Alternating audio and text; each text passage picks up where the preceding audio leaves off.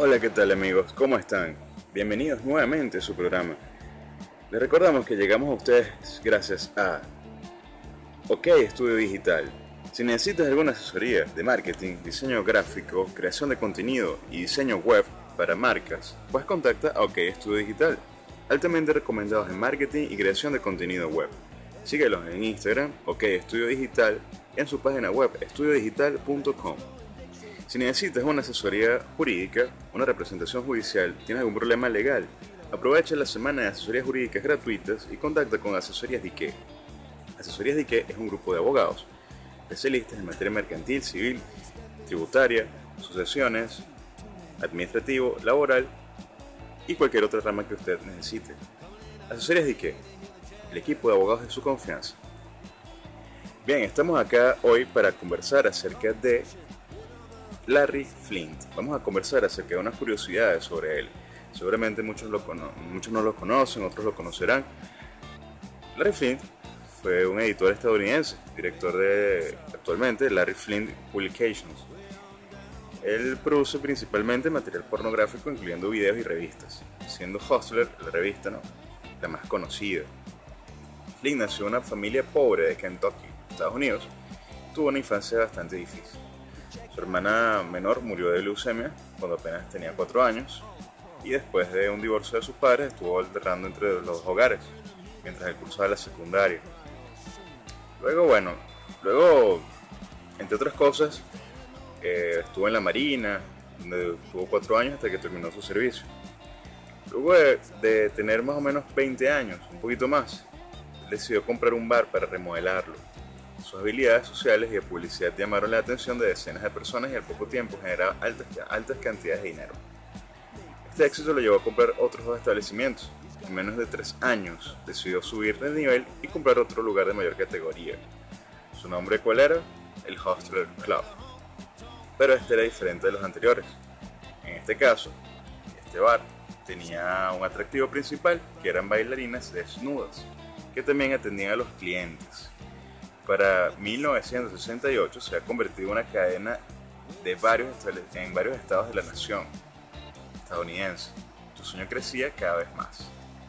Después de comprar una franquicia de un periódico para hombres, sugirió la idea de crear un boletín especial para sus clientes.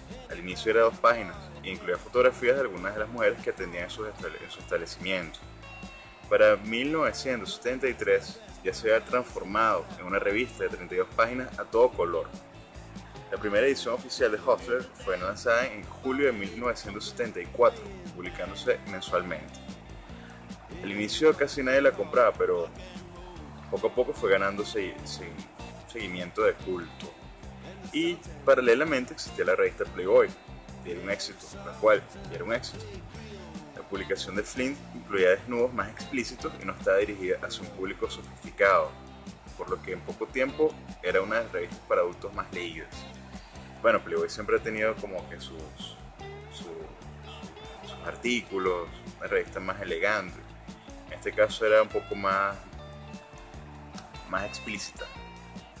El hecho que le ganó la fama fue una publicación de las fotografías de Jacqueline Kennedy desnuda tomadas por un paparazzi las cuales causaron un escándalo y Flynn se hizo, saltó a la fama, pues, hizo millonario de repente. En 1976 él fue demandado por obscenidad y crimen organizado por un líder del comité antipornografía. Bueno, él tuvo varias demandas. En este caso, se le da una sentencia de 7 a 25 años, solo pasó a 6 días en prisión después que el juez revisara la forma en que había sido acusado se resolvió que no había delito alguno y su caso se mantuvo fiel a la primera enmienda que consistía en la libertad de expresión. Bueno, estamos hablando de Estados Unidos, ¿no? Estados Unidos, la primera enmienda a la constitución que se hizo prohíbe la, creación de cualquier contenido, de cualquier eh, ley con respecto al establecimiento oficial de una religión que impida la práctica libre de la misma, reduzca la libertad de expresión, vulnere la libertad de prensa, que interfiera con entes eh, como el derecho de reunión pacífica o que prohíba el solicitar una compensación por agravios gubernamentales. Esta enmienda fue adoptada el 15 de diciembre de 1791 como la primera de las 10 enmiendas que tiene la Carta Magna estadounidense. Entonces, claro, ¿qué pasa? Bueno, ya nos, ya nos enteraremos más adelante qué fue lo que sucedió. A los dos años se lleva a cabo un tiroteo que lo deja paralítico. Se dirigía hacia la corte para defender su revista cuando, cuando una persona le disparó por publicar a una pareja interracial en la revista. Él más nunca pudo caminar de nuevo, él quedó paralítico. Sin embargo, el caso que más le ganó reconocimiento como defensor de la libertad de expresión llegó después de que en Hostler se publicara un anuncio paródico de un televangelista eh, y comentador Jerry Falwell como un ebrio incestuoso creado por Terry Albranson y Mike Salisbury.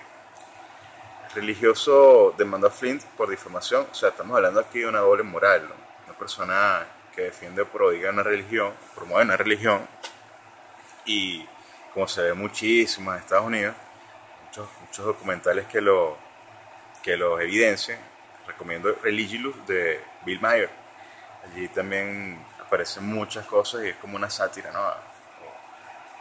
A, a la religión, eh, el doble discurso, sin herir susceptibilidades. El hecho capturó la... El caso fue resuelto a favor del empresario, vamos a decirlo así, después de una dura lucha. Eh, el religioso demandó a Flint por difamación, invasión de la privacidad y daños emocionales. Ese hecho capturó la atención de la nación y Flint fue considerado un héroe de la libertad de expresión.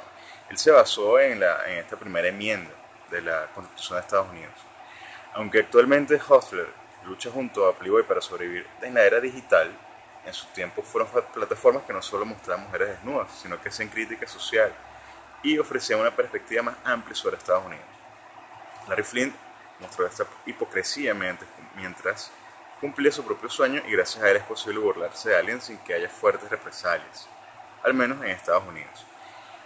También nos trae acá el, eh, el hecho de una película ¿no? que se hizo en base a, este, a esta persona, a este personaje, que fue, fue llamada The People vs. Larry Flint, o El escándalo de Larry Flint.